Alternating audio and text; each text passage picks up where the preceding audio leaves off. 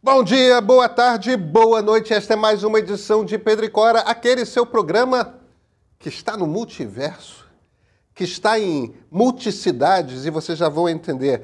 Pedro e Cora toda terça-feira, toda quinta-feira, hora pois, no canal de YouTube do Meio ou então na sua plataforma favorita de podcast. Eu estou aqui nos estúdios do Meio conversando com minha queridíssima Cora Rona, que não está nos estúdios do meio. A gente já vai falar sobre onde você está. Vamos falar sobre o que, Cora? Sobre mais um momento de virada da tecnologia, mais um daqueles turning points que a gente gosta. Olha, e a Cora está na boca do furacão e vai contar tudo pra gente. Vem.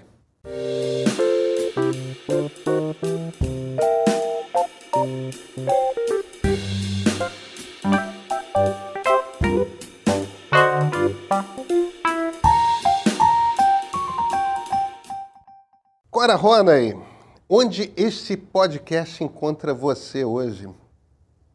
Olha, este podcast me encontra no San José Convention Center, em San José, na Califórnia, no coração do Vale do Silício. E eu vim para um evento chamado Innovation 23 da Intel. Esse evento saiu muito melhor do que encomenda, sabe? Porque eu estava prevendo um evento muito tecnológico, de fato é, porque ele é um evento para desenvolvedores. Mas a questão é a seguinte: é que só se fala naquilo. O que, que é aquilo, é Cora? Inteligência. Ah. Aquilo é inteligência artificial. As pessoas não têm outro assunto no mundo. Então tá muito interessante o nível das conversas aqui, sabe? E, e quais são quais são os bullet points? Quais são os o que, que você ouviu de interessante sobre inteligência artificial? Olha, uma coisa revolucionária. Inteligência artificial pessoal. Ah, aquela coisa do a assistente. A Intel está apostando... Desculpa, desculpa, continua. A Intel está apostando... Porque, por enquanto, para você pegar uma inteligência artificial, você tem que entrar na nuvem e utilizar aquele poder bruto de processamento que você encontra na nuvem, mas você consegue fazer isso no computador. E a Intel está lançando uma quantidade de chips e de aceleradores para que isso seja, assim, possível fazer do computador de qualquer um. Então, eles estão achando que isso vai ser uma coisa tão revolucionária quanto o Centrino. Você se lembra o que era o Centrino? Não, não lembro. O Centrino foi um chip que a Intel lançou quando começou o Wi-Fi.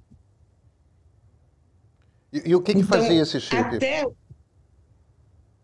ele agilizava as comunicações. Até, até o Centrino sair, os computadores eram estanques.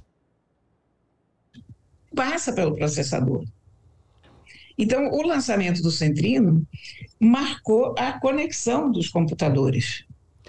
O computador era uma coisa antes do Centrino, ficou outra depois. Quer dizer, o que você está falando, Nesse... deixa, deixa, deixa eu falar uma coisa aqui para ver.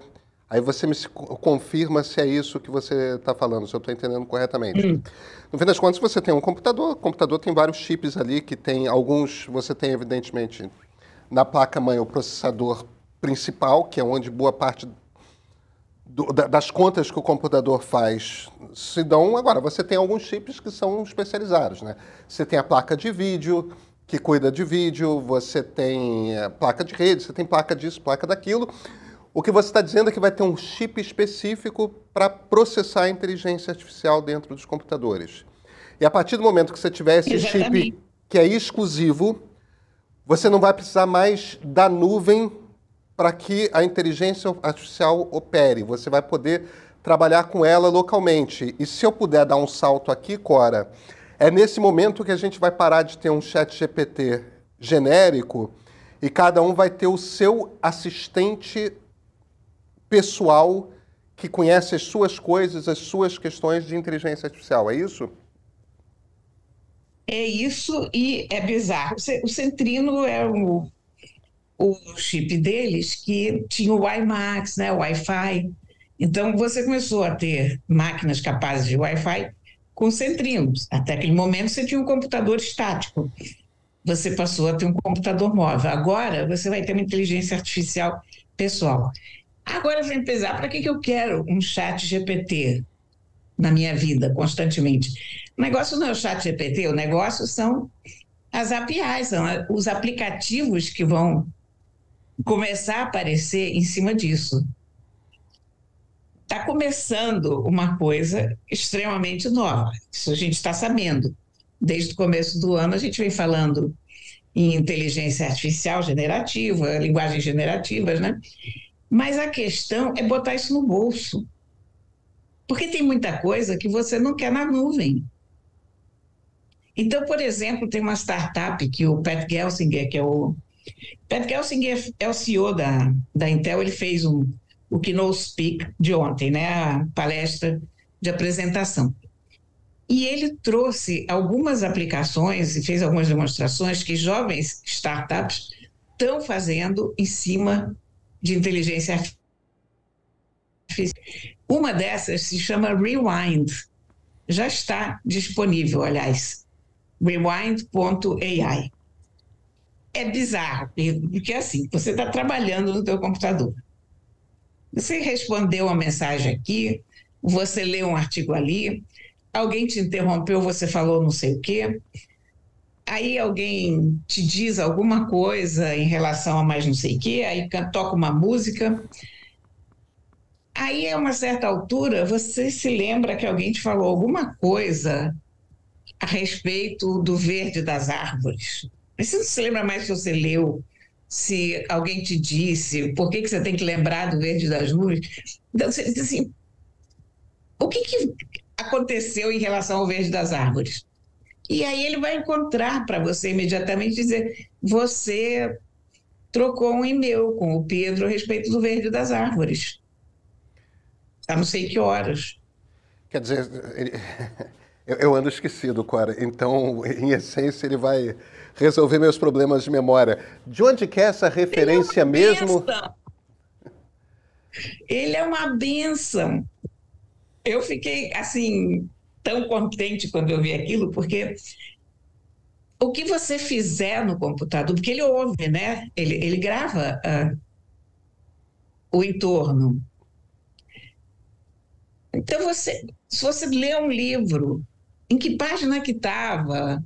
Ou entrou aqui a Cláudia e falou qualquer coisa a respeito dos gatos. A respeito de que gato que ela falou que havia algum problema, ele vai dizer, olha, a Cláudia falou a respeito do toró. Nossa, então a gente está falando de um troço que vai gravar o nosso ambiente 100% do tempo. E aí é lógico que Sim. você quer que esse troço fique no seu computador e não na nuvem, porque isso é informação particularmente pessoal. É... Exatamente. Será que as pessoas vão ter conforto de usar uma coisa que está gravando o seu ambiente o tempo todo? gente já usa coisa que grava o nosso ambiente uma boa parte do tempo, né? Alexa, o celular. E que pode gravar, né, Cora? Mas é. não necessariamente grava. O, o, celular não grava o tempo Sim, todo. Mas... Não, não grava, mas se, se você tem essa possibilidade, você pode, evidentemente, quem pode o mais, pode o menos. Se você quiser, você pode tirar essa alternativa de gravar. Ele pode trabalhar apenas em cima do, do teu trabalho. Mas eu achei espetacular a ideia de você ter o teu ambiente de trabalho todo em torno de você disponível para uma consulta rápida. Quer dizer, a gente está falando também de um troço, eu imagino, que está monitorando tudo quanto é janela que está na sua frente o tempo todo. É, é do computador. Então, ele tem meio que uma memória total de tudo que você faz tem, no seu ambiente tem. digital. E eu imagino, Cora, que ah, você tá, se você não está com o seu computador, você está com o seu celular, você está com o seu smartwatch, você está com o seu smart é, é, óculos, ou seja lá o que for. Esse mesmo assistente, ele será uma entidade que está nos seus diversos smart devices, né? Eu não sei, porque aí é uma questão de poder de processamento. Aí é que entra a questão da Intel porque a Intel está apostando, isso chega, esses chips chegam em dezembro. Caramba.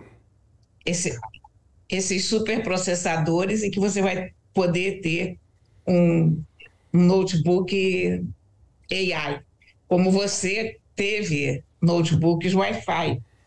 Que hoje a gente já acha inteiramente normal, a gente já nem pergunta mais se o, se o notebook tem Wi-Fi ou não, porque tem, né? Uhum. Se não tiver, o que, que a gente vai fazer com ele? Entendi. Quer dizer, o grande anúncio da Intel é esse: é, é a personalização da inteligência artificial. Para mim, foi a, a coisa mais interessante, mas o foco deles, eu diria que é outro: é se pôr como grandes provedores de processadores, uh, competidores do, da fábrica de Taiwan, que hoje é a maior empresa. Eu acho, sabe, Pedrinho, e isso, isso é uma coisa que eu ainda vou conversar aqui. Eu acho que aqui entra a verdadeira Oriente, sabe? É, entra a verdadeira, Porque perdão, comeu aqui o, o, o, sinal. A verdadeira batalha Ocidente-Oriente. Ah, tá bom. Tá bom. É, em cima de microprocessador, que é né? É Exatamente. Porque, no momento, os principais fabricantes de processadores estão no Oriente, estão em Taiwan, estão em Samsung. É, estão principalmente em Taiwan, né? É. O principal rival da Intel está em Taiwan. É. Mas, mas Samsung também é muito poderosa. Uhum. E, e a, a Intel agora se propõe a ser foundry. Foundry é o que fabrica processadores para os outros também, uhum. não apenas para si, né? Claro, quer dizer, a Apple poderia contratar a Intel para fazer o M3, Sim. o próprio. Que hoje ela contrata o pessoal poderia. de Taiwan. Exatamente. E é, é uma jogada estratégica enorme, porque você teve há pouco tempo aquela, aquela virada do governo americano de fazer a maior parte dos processadores nos Estados Unidos, ou pelo menos por fábricas americanas, né? Isso. A Intel não tem fábrica só nos Estados Unidos, eles têm fábrica na Malásia, eles têm fábrica em todos os. É uma empresa americana. Uhum. É uma empresa daí de São José. Foi fundada em São José. Pois é. Como é que está meu Vale do Silício, hein, Cora? Eu quase não vi. Ele está igual. Olha, São José, quando eu vim aqui, eu acho que a última vez que eu tive foi, sei lá, uns 10 anos, mas a primeira vez que eu tive em São José faz 30 anos e era uma cidade do tamanho de um ovo. É, e é uma cidade muito sem Continua graça, né? sendo uma cidade é. do tamanho de um ovo. É. Ela, ela basicamente é uma cidade de trabalho, né? É, eu As acho pessoas... ela... Eu acho a cidade é. mais desinteressante do Vale do Silício, te confesso. Mas é mesmo, né? Ela praticamente não tem uma cidade aqui que tem um, uma série de escritórios, uma série de, é. de fábricas, mas as pessoas só vêm trabalhar aqui e vão para casa em São Francisco. É São Francisco, do outro lado da Bahia, ou então no próprio Vale, né? Palo é. Alto, Melo, Melo Park, é. Mountain View, Cupertino, as outras Mas cidades. olha, é aquela vista que a gente está acostumado, né? Deserto, aquelas montanhas montanhas, porque afinal de contas é um vale. É. Cora, eu não vou te prender, eu, eu não quero te prender de tempo demais. Eu sei que você está saindo para uma entrevista com, é, com, com o CEO da Intel, mas conta uma última novidade aí, não tem mais nenhuma, não? Olha aqui, uh, tem uma quantidade de startups trabalhando com inteligência artificial. Um, tem, por exemplo, uma que melhora as imagens ou de, de qualquer, qualquer câmera. Então, você, você tem um problema de qualidade de câmera, isso deixa de existir. Porque eles, é sensacional, porque é feito por inteligência artificial e na velocidade que acontece. A questão desses processadores é que eles são muito rápidos. Eu vi uma, um, um outro produto também que com um computador normal conta o número de pessoas em um determinado ambiente. Não só conta o número de pessoas, como ele descreve o tipo de pessoa. Então, por exemplo, ele me leu como female senior. Ah, é? E você acha que você. É isso, hein? Você acha que você está compatível com essa descrição ou você questionou a máquina? Claro sim. Lógico. Total, meu senhor. O menino ao meu lado foi descrito como young male adult.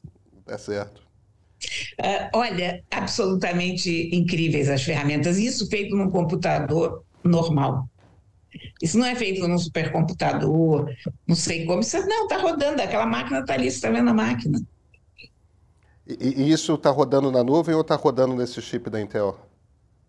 Está rodando naquele chip, por isso que eles estão falando do, Entendi. da questão do computador AI. Peraí, deixa eu só tirar o som do meu celular, que ele está enchendo os tubinhos aqui, né? O... É isso que é o, o, curioso da coisa. Né? Essa, essa renderização das fotos, a, o aperfeiçoamento das, das imagens, também rodando numa máquina pequena. É muita, muita coisa acontecendo ao mesmo tempo. A, a Intel está fabricando também um supercomputador com vários desses, desses novos processadores e com o acelerador deles que se chama Gaudi para Stability AI. Ah, tá que é uma das principais. Fizeram, fizeram. Uhum. É. É uma competidora Eles da OpenAI, né? Com Microsoft, com IBM, com Acer, enfim. Eles prometem muita coisa. Há um, um gargalo, evidentemente, porque o chip está meio que que falta hoje, mas eles prometem fazer isso em escala e lançar em dezembro, dia 14 de dezembro, já está até marcado. É, Cora, no fim das contas, o que me parece é que você está descrevendo aquilo que a gente já sentia um pouco que está acontecendo, né? Tem o início de uma nova era da tecnologia surgindo aí na tem. Nossa, frente. Tem, e, e, tem, e tem aquele buzz, sabe? É, todo mundo animado com, com as novidades, criatividade fervilhando no vale. Sim, que bacana. Olha, todo mundo interessadíssimo, as startups ótimas, uma coisa melhor que a outra. Tem uns, umas meninas e um menino brasileiro que ganharam um prêmio, que a Intel faz um concurso. Eles começaram agora, realmente há pouco tempo, com esse concurso, porque teve pandemia, teve tudo isso. O, o próprio Pat Gelsinger é CEO há relativamente pouco tempo, embora ele tenha 30 anos de Intel, ele está como CEO há três anos, mas tem um concurso para crianças, para adolescentes, na verdade, interessados em tecnologia, e esse concurso, quem ganhou foram brasileiros. E o que, que eles Duas meninas e um menino. Eles fizeram um aplicativo para ajudar pessoas com esclerose lateral amiotrófica, aquele ELA. Sim. A se comunicar através do computador. Mas isso já existe, né? O Stephen Hawking usava nosso um chefe, sistema desses. Nosso chefe Rodolfo usava. É, pois é. Acontece que isso era um negócio que custava milhões. Ou pelo menos muitos milhares de dólares. E elas estão desenvolvendo isso num notebook Uau. comum, sem, sem processador de Intel, nada. Quer dizer, num, num notebook, inclusive lento, coitadinhas, que são maquininhas ruins. Agora não, ganharam notebook todos de presente, vieram aqui para os Estados Unidos e eu conversei com elas ainda agora, umas graças, sabe? Empolgadíssimas. E aí você vê uma coisa sensacional que é o estímulo para o aprendizado. Uhum. porque na escola deles ninguém se interessava por fazer isso. isso. Na verdade, isso era um trabalho além do trabalho da escola, isso era um projeto separado. Então, a maioria das pessoas antigamente disse, ah, não vou fazer não, para quê? Né? Mais um trabalho. E aí, elas ganham essa viagem para os Estados Unidos, ganham notebook, vão ganhar uma mentoria da Intel. Engenheiros da Intel, olha que, que legal, hein? Que importante isso. Legal. O resultado é que não tem mais vaga para tecnologia na escola, todo mundo correu para isso. Claro, vira um exemplo, né? Virou um exemplo. Então, se vê como é importante a questão do exemplo e como é importante você dar uma oportunidade para a garotada. Você tem vontade de pegar aquelas meninas, aquele garoto, dar uns apertos, assim, uns beijos maravilhosos, criativos, sabe? Agora sim você começa a me deixar Eles, deprimido. Olha, uma delas, olha, uma delas é um gênio. Ela apresentou dois projetos. Um foi premiado, o outro não foi, mas o outro é sensacional. Ela, ela já trabalha como estagiária numa startup que corrige redações. E, e ela começou a descobrir que a correção feita pela tecnologia falhava pelo seguinte: porque tem palavras homônimas, mas que não são homógrafas, né? Então, traz e traz, por exemplo. Uhum. Mas o, a tecnologia não pegava essa diferença. Ela não corrigia a palavra porque a palavra está certa. Ela não, ela é a palavra errada no contexto, mas ela existe como palavra. Certo. Então ela começou a desenvolver um, um, um API para isso. Pois é, mas aí você me lembra que no Brasil, o, o, Estado brasileiro, um governo após o outro, faz de tudo para que o computador seja difícil e só criança com dinheiro tem acesso, né? Pois é. E quando querem dar computador é uma roubalheira, né? É, Renan, Renan Calheiros não, coitado, o Arthur Lira que eu diga, né? Os kits de robótica lá de Lagoas. É. Ah, Cora. Cora, muito obrigado. Vai se divertir aí, não vou te atrapalhar mais não. E terça-feira a gente se fala, né? Tá bom, eu tô, olha, mas eu tô realmente me divertindo. É muita coisa, sabe? A gente esquece como é bom a gente presenciar um momento desses de turning point, porque é a sensação que eu tô tendo, sabe? É mais uma coisa que está começando aqui de uma forma muito, muito importante. Estou doido para você voltar no Brasil para você contar isso aqui. Ainda vamos falar muito disso. Vamos, vamos sim. então, Clara, até terça. Até terça, Rubem.